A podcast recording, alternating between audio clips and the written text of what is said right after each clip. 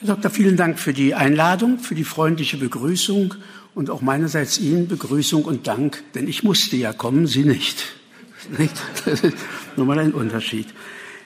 Ja, das Heilige, das hat man natürlich früher nicht gesagt. Man hat von dem heiligen Gott gesprochen und man hat dann von heiligen Leuten geredet. Dieses Neutrum, das Heilige, darauf sind schon dann Philosophen gekommen. Und diesen Einstieg, mit dem möchte ich beginnen.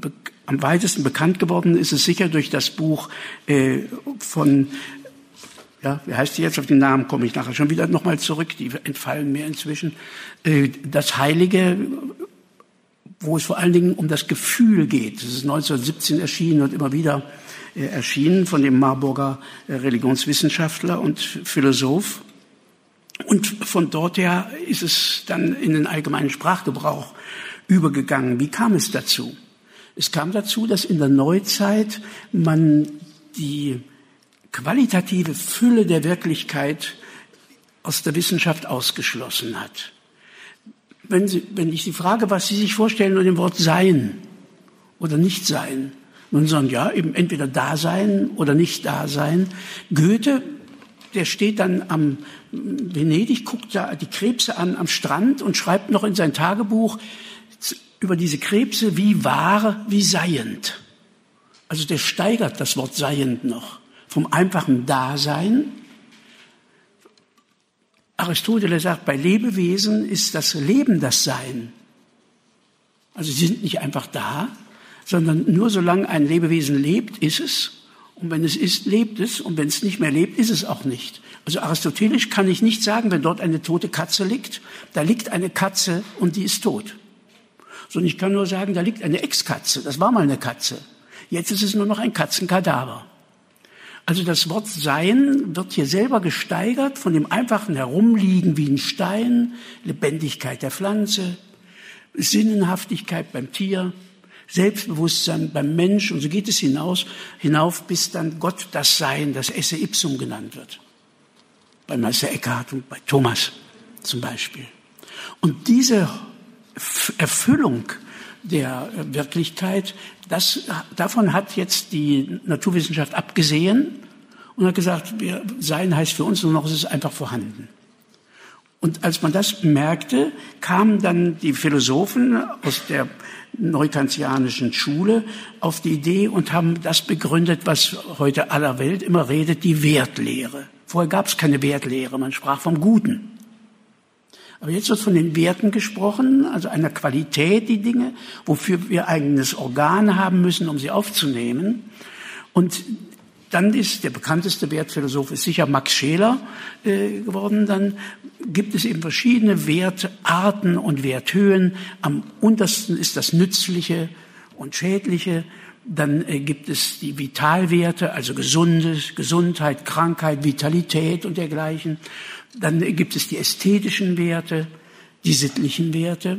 Und die obersten Werte sind die des Heiligen. Das ist das Absolute. Und da haben wir eben schon gehört, das ist das, dem man mit Ehrfurcht begegnet und in dieser Form das trifft. Das wurde entwickelt. Und das heißt also hier zunächst mal nicht, dass damit jetzt äh, gemeint ist, äh, eine, wie wir bei den Heiligen denken, irgendwie so ein moralische Olympialeistung oder so etwas, sondern gemeint ist mit heilig das Gottgehörige, das zu Gottgehörige. So schreibt ja dann auch Paulus an die Korinther, die Heiligen in Korinth. Er will nicht sagen, dass die heilig sind, denn die muss er ja beschimpfen sogar und da erziehen, äh, sondern gemeint ist, dass sie gottgehörig sind. Das ist das, was dorthin gehört. Aber hier haben wir jetzt also von dieser Form erstmal gesagt, diese höchste Qualität der Dinge und Heiligkeit heißt dann von Gott kommend und zu Gott gehörig und außerdem auch Gott immer schon beinhaltend, nur dass man das nicht so unmittelbar merkt und trifft. Eigentlich gehört ja alles äh, Gott und ist ja auch überall zu finden. Gott finden in allen Dingen ist ein äh, Grundwort äh, der Jesuiten, weil es ein Grundwort ihres Gründers Ignaz von Loyola ist. Gott in allen Dingen äh, finden. Aber weil eben alles heilig ist, sieht man es nicht so unmittelbar. Und da kommt jetzt diese Bestimmung ins Spiel, die wir eben schon gehört haben, das Verhältnis von, jetzt möchte ich nicht mehr sagen, erstmal vom Heiligen und äh, vom Profanen, sondern hier ist ein neues Wort einzuführen. Sie haben schon im Lateinischen zwei Wörter, nämlich Sanctus und Sacer. Auch im Französischen haben sie das, dort haben sie Saint und dann haben sie Sacré, während wir im Deutschen einfach nur das eine Wort heilig haben so dass man hingucken muss, was da eigentlich jetzt gemeint ist. Sanctus heißt also das Geweihte, der Geweihte, der ganz Gottgehörige, das ist das, was dort gesagt wird. Sazer, da kann jemand Gott gehören, nicht weil er jetzt besonders heilig ist, sondern weil Gott seine Hand auf ihn legt. Das erste und berühmteste Beispiel dafür ist Kain. Kain, der seinen Bruder erschlagen hat und dann macht Gott ihm ein Keinsmal. Da denken sich die Leute alles Mögliche immer drunter. Gemeint ist schlicht, dass er sagt, er hat ein Zeichen, er gehört mir, keiner darf ihn anrühren. Keiner darf ihm was tun. Und das würde man nicht Sanctus nennen, sondern Sazer, diese Gottgehörigkeit. Die kann also die Gestalt haben, gehörig zu ihm zur Rettung und zur Erlösung. Oder es kann auch heißen, eben so spektakulär, äh, bösartig und verfehlt, dass er eigentlich von Gott verworfen ist und nicht mehr zählt. Auch das kann das mitheißen. Steckt beides in dem Begriff drin. Und beides hat so etwas Dramatisches, so dass der jüdische Philosoph Emmanuel Levinas den ich noch zu sprechen komme, das geradezu als einen seiner Wahlsprüche hatte, äh, du sacré au sein weg vom Sakralen, weil das immer so was mit Gefühl, ja, Rudolf Otto hat er geheißen, der Mann, der mir vorhin nicht einfiel, ne, mit dem Buch über das Heilige, der setzt eben beim Gemüt an und sagt, das Heilige ist zunächst mal das, was uns erschreckt und anzieht. Das ist ein Geheimnis, das uns einerseits abschreckt, andererseits uns anlockt, sagt der Mysterium tremendum et fascinosum. Und das muss man erst läutern, damit es dann zu einem moralisch Heiligen wird. Zunächst mal ist es eher so was äh, gefühlsmäßig dumpfes, erschreckendes, äh, das sich dort bewegt und muss dann allmählich geläutert werden. Das war da der Grundgedanke. Und gegen dieses Sakrale, alles was so dazugehört, das will Levinas nicht haben, sagte, das ist eben was für für die Kinder und Jugendlichen, aber nicht wirklich Erwachsene. Und ein wichtiger Aufsatz von ihm heißt ja, dass das Judentum eine Religion für Erwachsene ist, während die Christen es ja eher mit der Kindheit haben. Hat Jesus ja gesagt, wir müssen werden wie die Kinder, also nicht kindisch und auch nicht kindlich bleiben, aber kindlich werden. Und das, da unterscheidet er sehr stark die Schärfe und, äh, zwischen den beiden Religionen. Das merken Sie auch. Sie müssen nur einfach mal ein jüdisches Gebet in die Hand nehmen, wie eben erwachsen und distanziert und respektvoll eigentlich hier mit Gott umgegangen ist, während die Christen sich da an Christus hielten, der dann immer von seinem Vater geredet hat oder vom, vom Väterchen, aber, ne? dass das in einer anderen Sprache dort auftaucht. Also, die ganze Welt ist heilig, aber weil alle das ist, merkt man es nicht. Es hat nur Leute gegeben, die fanden das äh, unangenehm. Hegel hat gesagt, eigentlich müsste jeden Sonntag Sonntag sein, aber das geht eben nicht. Äh, es ist schon sinnvoll, dass wir sechs Tage das tun, was wir am Sonntag feiern, und am Sonntag feiern, was wir sechs Tage tun. So ist eigentlich der mm, Gedanke. Und äh, das führt dann dazu, dass jetzt diese allgemeine Heiligkeit, die wir nicht wahrnehmen, durch besondere Ereignisse sichtbar wird. Das klassische Bild dafür, und dann setzen wir doch gleich ein, ist, dass der Mose, nachdem er aus Ägypten fliehen musste, weil er einen Ägypter erschlagen hatte und auch Ärger mit einem Volksgenossen hatte und nicht mehr wusste, wie das weitergeht und geht dann ins Ausland und jetzt hütet er dort die Herden seines Schwiegervaters und dann sind da diese Dornbüsche und ein Dornbusch brennt, aber er verbrennt nicht. Er steht in Flammen, aber er verbrennt nicht. Und sagt, das muss ich mir mal hin, muss ich mir doch mal angucken. Und dann ruft eine Stimme daraus, zieh deine Schuhe aus, hier ist heiliger Boden.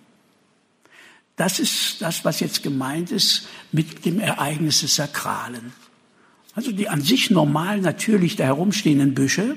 Einer wird jetzt in Flammen gesetzt, ohne zu verbrennen. Einer ist die Gegenwart, die dann aus diesem Busch auch spricht.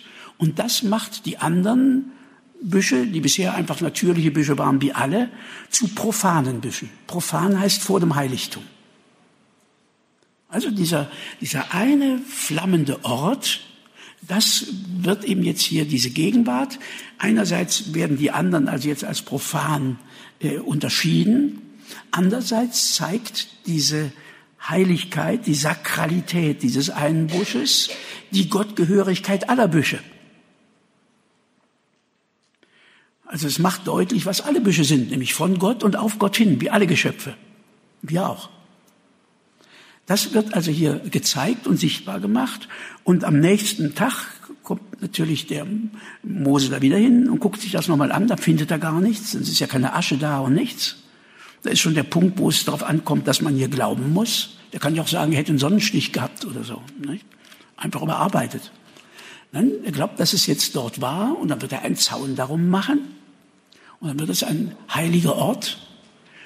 So wie später dann, also der, beim Jakob, äh, vorher beim Jakob ja auch war, der von der wegging und dann dort sich hingelegt hat zu schlafen und dann ist auf einmal die Himmelsleiter da wo er auch am nächsten Morgen sagt, ja, was ist denn los? Ich wusste gar nicht, dass es ja ein, ein Weg zu Gott ist und hat dann auf die Steine Öl gegossen und dann wird das ein heiliger Ort und zugleich merkt man sich die Zeit. Dann gibt es Jahrestage, wo das gefeiert wird.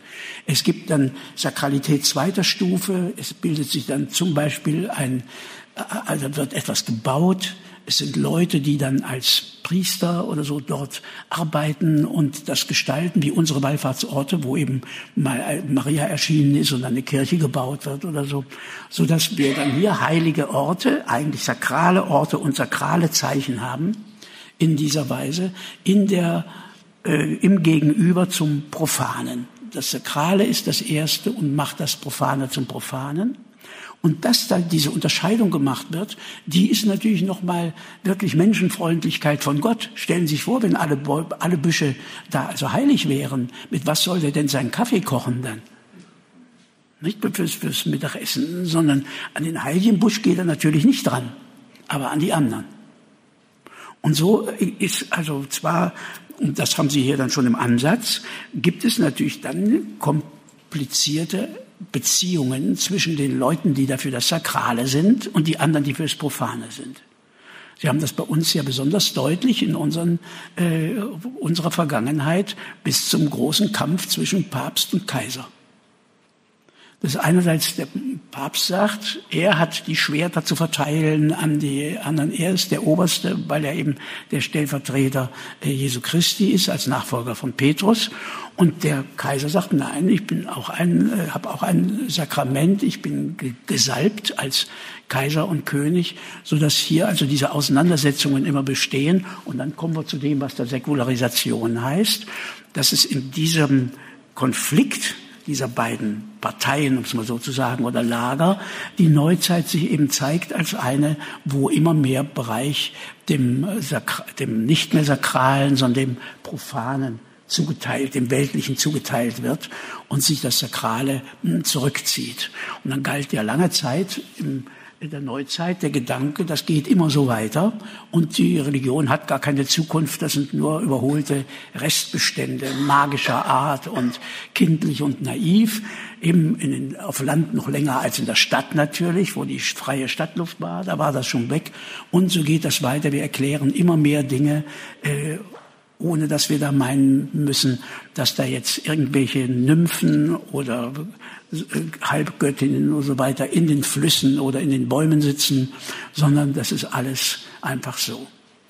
Und dagegen hat sich dann massiv auch nochmal Rom und die Kirche äh, immer äh, gewehrt und sich abgeschottet gegenüber den anderen äh, Positionen, bis wir dann ja so weit kamen, dass dann Leute gesagt haben, nein, gerade gerade die äh, Wissenschaften und die Profanisierung, das verdanken wir gerade nochmal der biblischen Tradition und der Offenbarung. Haben dann darauf hingewiesen, dass zum Beispiel das, was für die anderen Leute ein Sonnengott war und eine Mondgöttin, davon steht in der Bibel, das sind Lampen, der eine für Tag, der andere für Nacht. Denken Sie sich mal in so einen frommen Heiden hinein, was der da von den Christen zu hören kriegt und von den Juden. Kein Wunder, dass die gesagt haben, so Leute können wir nicht brauchen, so ein unfrommes Pack. Nicht? anstatt also die Götter zu würdigen und die Göttinnen. Also da habe das schon angefangen und habe man das so ein bisschen vergessen. Und die Katholiken sind immer noch in der Gefahr des Magischen und haben ja auch ihre sieben Sakramente, während die Evangelischen natürlich ein bisschen fortschrittlicher sind. Die haben also nur noch zwei Sakramente und auch sonst alles so privater und lockerer und damit aufgeschlossen. Die Ehe haben sie gar nicht als Sakrament, nicht? Das ist ein weltlich Ding. Und so wird das dann aufgelöst und sagt, wir sind also auf diesem Weg der Profanisierung und die passt sogar noch mal äh, hinein von äh, Gott her, dass man das so entwerfen kann. Und gerade als das dann, also so einige christliche Theologen dann so klar gemacht hatten, dass das so war, dann änderte sich ja das Blatt und dann konnten wieder alle über die Christen herfallen. Die haben es ja schon gesagt, die Christen waren es, die angefangen haben, denn ein richtiges Verhältnis zur Natur haben ja weder die Juden noch die Christen. Denn die Natur ist ja eigentlich sonst die Great Mother Nature. Das ist ja die große Göttin.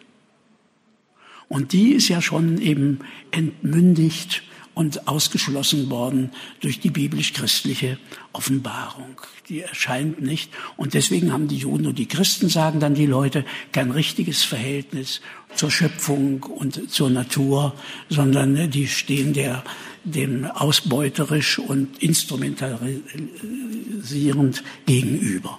Das ist das, was dann dahinter steckt, wenn man das so entwirft, dass das kommt.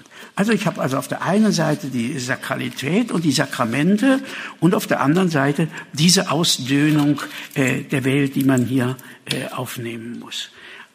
Ist deutlich. Also das Sakrale ist das sich zeigen des Göttlichen, und zeigt damit die Heiligkeit, nämlich die Gottbegründetheit und die Gottverwiesenheit von allem, was ist. Aber es erscheint eben in einer deutlichen Form in dieser Abgrenzung. Templum heißt das Abgegrenzte. Und das ist sinnvoll. Es gibt eben Zeiten und es gibt Räume, äh, in denen das stattfindet und anders nicht. Es ist nicht einfach so herum. Zwischendurch hat es so Leute gegeben, die haben gesagt, nein, es wird ja angebetet, so wie Jesus zu der Samariterin sagt, weder an diesem Ort noch an jenem, sondern im Geist und in der Wahrheit. Aber es ist ja beibehalten worden. Wir haben eben Kirchen. Und diese Idee, die es dann auch gab, nach dem Konzil, nach dem Zweiten Vatikanischen, die gesagt haben, alles ist eben profan und heilig, wir brauchen keinen Unterschied von sakral und profan. Den muss man ja klar machen, dass wir sehr wohl Zeiten des Gebetes und Zeiten der Liturgie brauchen und es nicht einfach geht, das so im Allgemeinen zu lassen. Auch Paderana ist da immer wieder missverstanden worden. Der hat ja also ein berühmtes Begriffspaar eingeführt, transzendental und kategorial.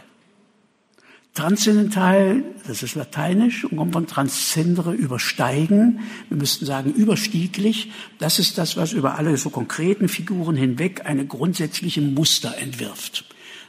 Das ist eben die Heiligkeit der Welt im Ganzen, die ist transzendental.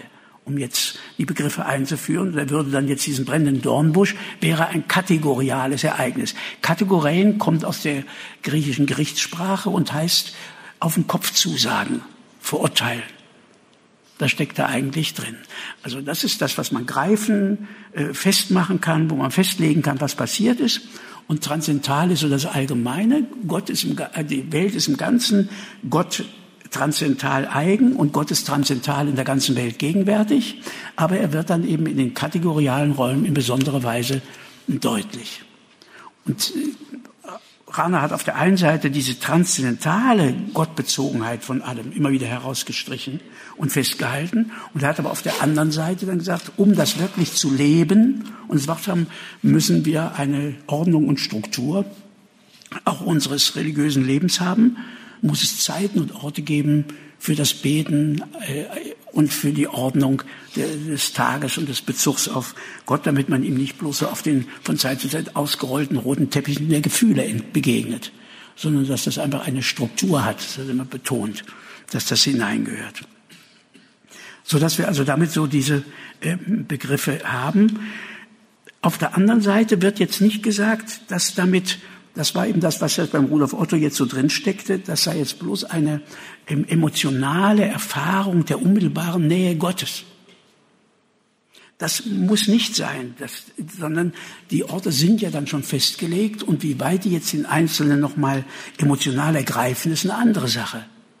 Natürlich ein, ein Raum und ein Gebäude, das immerfort dem Gebet gedient hat, hat dann einfach schon eine solche Struktur und auch eine solche Qualität. Aber eben beim Dom hier kann man sich ja fragen, nicht? Manche Leute sagen, das sei halt so groß, das sei eher wie ein Bahnhof, nicht?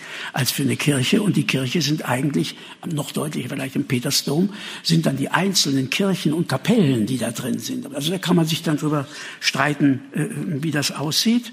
Jedenfalls ist das Ganze nicht einfach bloß von außen her da, sondern es kommt darauf an, wie wir das auch nochmal aufnehmen oder so. Das gilt, behaupte ich, für überhaupt jede Erfahrung.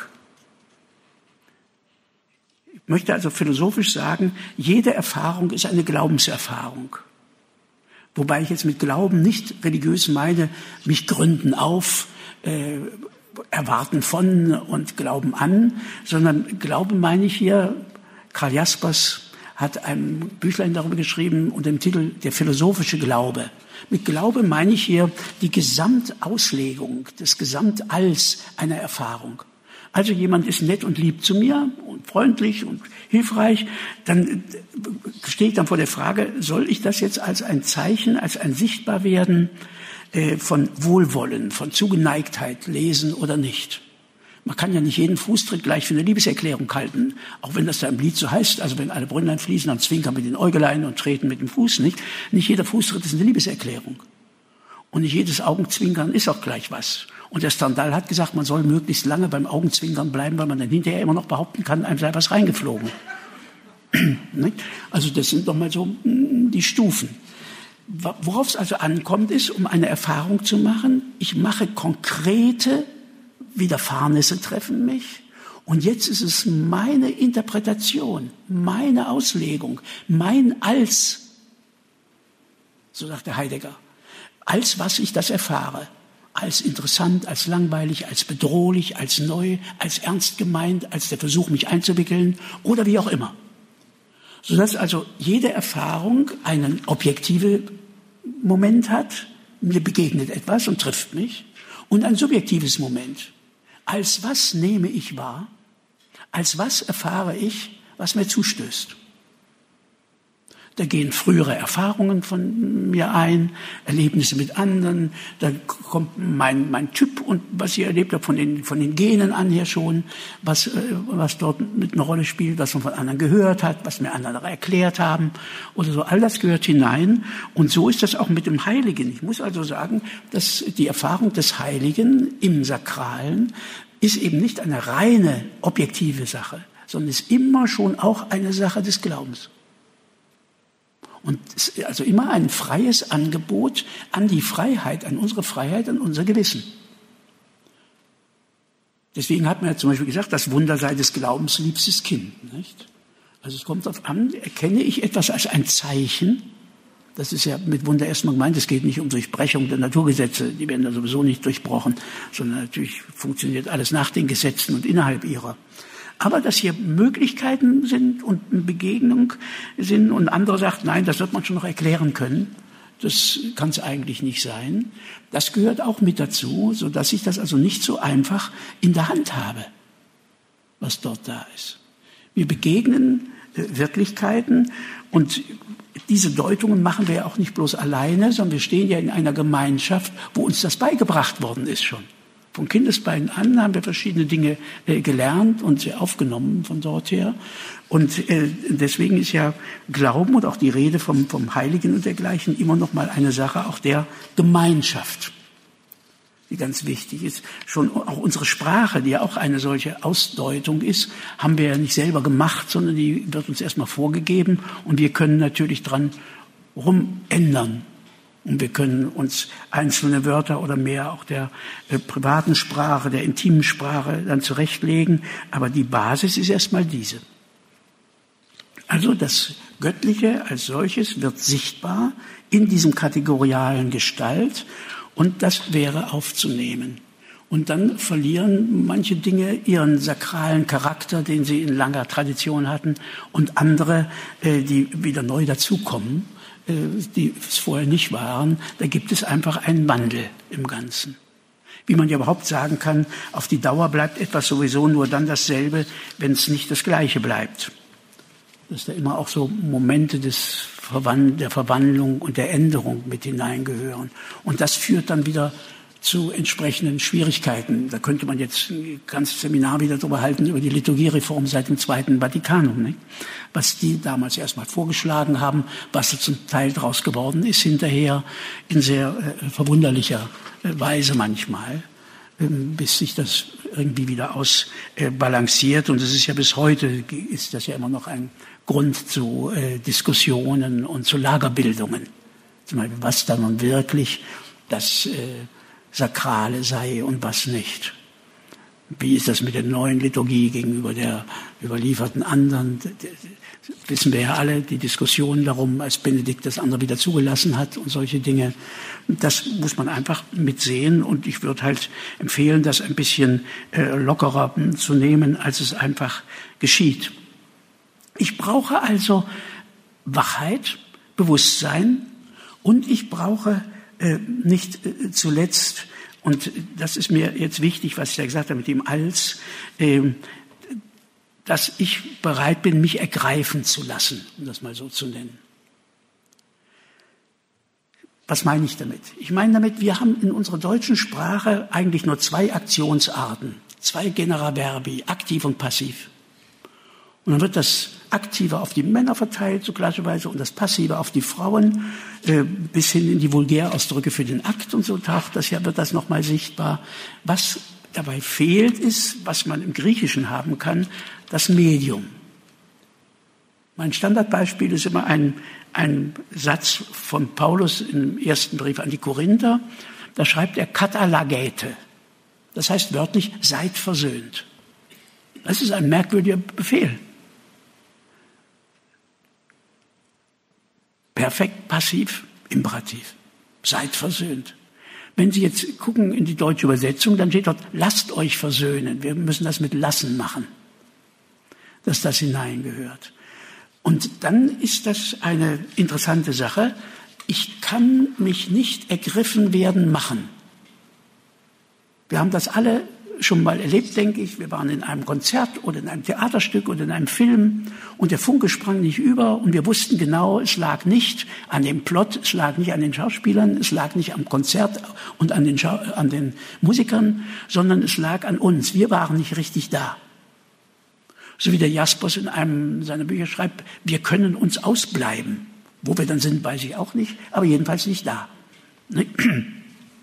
Und dann merkt man, das liegt an uns und nicht an den anderen. Also ich kann mich nicht ergriffen werden machen.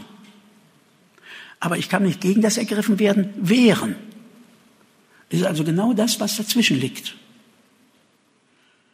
Und ich möchte das gar nicht als das Dritte einführen, sondern ich behaupte, dass das eigentlich die Spitze unserer Freiheit ist, dass wir uns in dieser Weise ergreifen lassen können, obwohl wir es auch abweisen können. Wenn Sie zum Beispiel mit jemandem über die Schönheit eines Bildes diskutieren wollen, müssen Sie sich in die ästhetische Einstellung versetzen. Sie können rein objektiv, sachlich über die Struktur des Bildes reden, über die Kunstgeschichte, wo es hingehört. Sie können eine Informationsästhetik machen damit und Sie können Untersuchungen äh, des, des Bildes, der Farben und alles Mögliche machen sachlich, distanziert. Aber Sie können nicht über die Schönheit eines Bildes oder eines Musikstücks reden mit jemand, wenn Sie sich nicht in die entsprechende ästhetische Einstellung versetzt haben. Und so behaupte ich, ist das bei allen unseren Erfahrungsdimensionen, ob ich die Sexualität nehme, ob ich das Erotische nehme, ob ich das Ethische oder Ästhetische nehme oder das Religiöse, spielt gar keine Rolle. Überall muss ich in einer bestimmten Weise hier in eine Welt mich hineingeben, in der ich mich von diesem, dem, dem Geschmack, der Farbe, den Kategorien dieser Welt bewegen lasse. Und ich behaupte sogar, dass dieses Medium äh, aktiver ist als das Aktiv. Mein Beispiel ist, reden kann ich immer noch, auch wenn ich schon todmüde bin. Aber längst vorher kann ich nicht mehr vernünftig zuhören. Und ich behaupte, das geht bei Ihnen auch so. Dass wir eher die Kraft verlieren, vernünftig zuzuhören, als die Kraft zu reden. Deswegen reden wir auch lieber, als dass wir hören. Sie haben halt den schwereren Teil wieder. Nicht? Ich muss ja bloß reden. Also, dass man guckt, wie das hier so hineingehört, so dass das wirklich aktiver ist, was man da tun muss, wenn man so will. Aber wir nennen sowas empfangen oder so etwas hören, nennen die Leute passiv. Das ist nicht passiv. Es ist aktiv und aktiver als das Reden. Wir haben im Deutschen, wie gesagt, keine eigene Konjugation. Wir machen mit dem Lassen, aber wir haben mediale Wörter. Nehmen Sie mal wieder das Wort dulden. Man kann den Partner leiden machen. Dulden machen können Sie ihn nicht. Ihn oder sie. Sondern das ist die Frage, ob er sie das will oder nicht. Das ist genau der Unterschied nochmal. Also Leiden ist passiv Dulden ist medial. Das ist eine andere Dimension, die auftaucht. Und so könnte man gucken, was wir da in unserer äh, Sprache haben. Und jetzt diese Begegnung mit dem Heiligen ist ein Musterbeispiel dessen, was ich hier mit Medialität meine. Dass ich hier von einer, äh, einem Ereignis, einem Geschehen mich berühren lasse, mich anrühren lasse und dann eben diese Dimension noch sehe, die da auch noch mal drin steckt, was aber nur geht, wenn ich mich dazu entscheide. Entscheiden heißt entweder oder. Deswegen heißt es entscheiden. Gründe habe ich niemals nur entweder oder. Gründe habe ich immer sowohl als auch und dafür und dagegen. Thomas fängt zum Beispiel seinen Traktat über Gott in der theologischen Summe damit an, dass er sagt, es sieht so aus, als könnte es Gott nicht geben, denn es gibt hier das Übel, und zwar in großen Mengen, da kann es doch nicht das absolute Gute geben. Er widerlegt das dann, aber so fängt er an. Und zu behaupten, man hätte 100 Prozent Gründe für seine eigene Entscheidung, das nenne ich Ideologie. Wenn ich behaupte, ich habe 100 Prozent Gründe für meine Entscheidung, da muss jeder, der sich anders entscheidet, dumm oder böse oder am besten gleich beides sein. Also wer bestreitet, dass es Gegengründe gibt für die eigene Entscheidung, ist damit schon eo ipse eben ein Fanatiker, ein äh, Intoleranter, der eben andere Leute abwerten muss. Man fragt sich, wo kommt das her? Können wir hier darüber reden. Ich meine, es kommt von dem versteckten Kleinglauben in uns, um es so schriftlich zu sagen, also an die Anteile von Unglauben in unserem Glauben. Und die stecken in uns allen drin, weil jede Sünde ein Zeichen für Unglaube ist. In jeder Verfehlung wird sichtbar, dass wir nicht glauben, dass Gott aufs Beste für uns sorgt und dass wir denken, wir müssen das selber machen. Totale Säkularisierung heißt, man macht alles alleine. Oder man führt natürlich dann Pseudoreligionen ein. Die einen haben die Sterne und die anderen Pendeln und Edelsteine und was weiß ich nicht alles. Also gibt es viele Dinge, die dann als Ersatz dann fungieren. Aber erstmal die eigentliche Hilfe, die eigentliche Ursprung wird übersehen und ist nicht mehr da. Ich darf also das Sakrale nicht verwechseln mit dem Heiligen. Jesus legt immer Wert darauf, dass er dann sagt, was nennst du mich gut? Der Vater ist gut. Er verweist immer auf ihn. Wer mich gesehen hat, hat den Vater gesehen. Also er stellt sich nicht vor seinen Vater, sondern er verweist auf ihn. Und darauf käme es natürlich auch bei den sakralen Dingen an, also bei unserer Liturgie, bei all dem. Das ist eben das Problem, dass da so zweierlei immer mit im Spiel ist. Einerseits also der Blick auf Gott, aber andererseits auch schon der Blick auf diesen Zwischenraum, der hineinkommt. Also die menschliche Freiheit sieht so aus. Also erstmal das, was ich jetzt zeige, das ist einfach das Tier. Also ist auf was unterwegs. Wir sind auch so unterwegs, aber das ist nur ein Streben. Wollen kommt erst zustande, wenn ich nicht bloß das will, was ich da will, sondern wenn ich auch mein Wollen will. Sie müssen also hier zu dem Pfeil jetzt noch so einen Bogen malen. Ich will einerseits das, was ich will oder den ich will, andererseits will ich mein Wollen. Und jetzt ist die Frage, was will einer mehr? Es gibt Leute, die sind bloß in die Liebe verliebt. Und dafür brauchen sie dann jemand anderen als Trampolin. Aber gemeint ist eigentlich die Liebe. Und so gibt es fromme Leute, die haben es eigentlich nur mit den Kirchenliedern oder mit der Musik oder der Liturgie, dass das eigentlich sich auf Gott richtet, ist nicht im Blick. Das ist die Gefahr, dass die Kirche sich bloß mit sich beschäftigt, statt auf Gott zu. Nicht bloß bei Synoden, auch so zwischendurch. Ne? Dass man da, da gucken muss, wo gehört da was hin. So dass man sieht, ist das in dieser Weise einbezogen, dass ich also nicht im Sakralen stecken bleibe, sondern mich vom Sakralen rufen lasse auf das Heilige. Das Heilige aber nun ist eben nicht bloß einfach ein Schock oder Schreck. Was ist das Heilige am deutlichsten? Ich behaupte, am deutlichsten ist es Güte. Güte und Gnade. Viele sagen, Gott ist das höchste Gut. Und dann machen sie sich auf, um ihn in die Tasche zu kriegen. Wenn er die Güte ist, die können sie nicht in die Tasche stecken. Wenn sie auf das höchste Gut zugehen, können sie versuchen, das zu packen.